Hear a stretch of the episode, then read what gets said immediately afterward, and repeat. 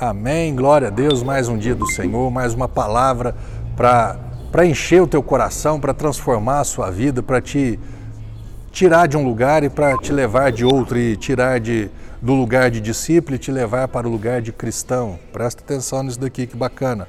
Atos capítulo 11, verso 25 e 26 diz que aconteceu que Barnabé decidiu viajar para Tarso a fim de encontrar-se com Saulo. Saulo, Paulo. E assim que o achou, levou-o consigo para Antioquia, uma cidade daquela época, que existe até hoje, que é na Grécia, se eu não estiver enganado.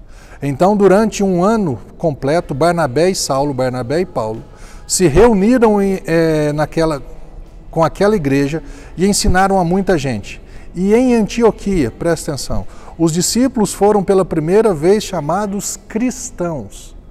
Os discípulos agora receberam um novo nome, uma nova denominação, uma nova nomenclatura. Vocês agora serão chamados de cristãos. O que significa discípulo? Discípulo é o seguidor, o aprendiz. Ele está sempre seguindo, ele está sempre ouvindo. Ele não foi ainda promovido a ser um cristão. Ele não foi promovido ainda a ser mestre. Ele não foi promovido ainda a ensinar. Ele está sendo ensinado. Ele está apenas seguindo. Ele não tem seguidores, ele é um seguidor.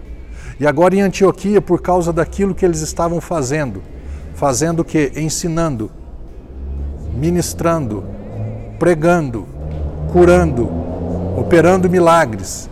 Eles olharam para aqueles discípulos e falaram: vocês não são mais discípulos, vocês agora são cristãos, porque vocês estão fazendo ou cumprindo o mesmo papel de Cristo. Você está entendendo? Vivemos num tempo ainda aí de religiosidade que as pessoas, ou oh, eu sou discípulo do tal, eu sou discípulo fulano, eu sou o doze do fulano, eu sou isso e do outro. E as pessoas se elas parece que elas gostam desse nome, desse título, né, dessa posição de ser discípulo. E eu tenho aprendido nesses últimos tempos que duas coisas Deus espera que eu seja e que eu me veja, que eu me veja e seja filho e que agora, Marcelo, não é discípulo simplesmente, é cristão. Porque as obras que eu faço você também pode fazer. As obras que os discípulos viram Jesus fazendo, agora eles estão fazendo. Então eles não são simplesmente mais discípulos, eles mudaram de patamar. Amém? Eles estão num outro lugar agora. Eles estão fazendo as mesmas obras que Cristo estava fazendo.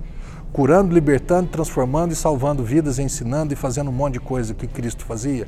Que você se veja como um filho. Você não é membro de igreja nem ovelha de pastor. Você é filho de Deus, uma filha do Deus Altíssimo. E que você e eu sejamos cristãos nessa terra. Que você e eu assumamos essa postura, essa posição de fazermos as mesmas obras que Cristo disse que nós faríamos.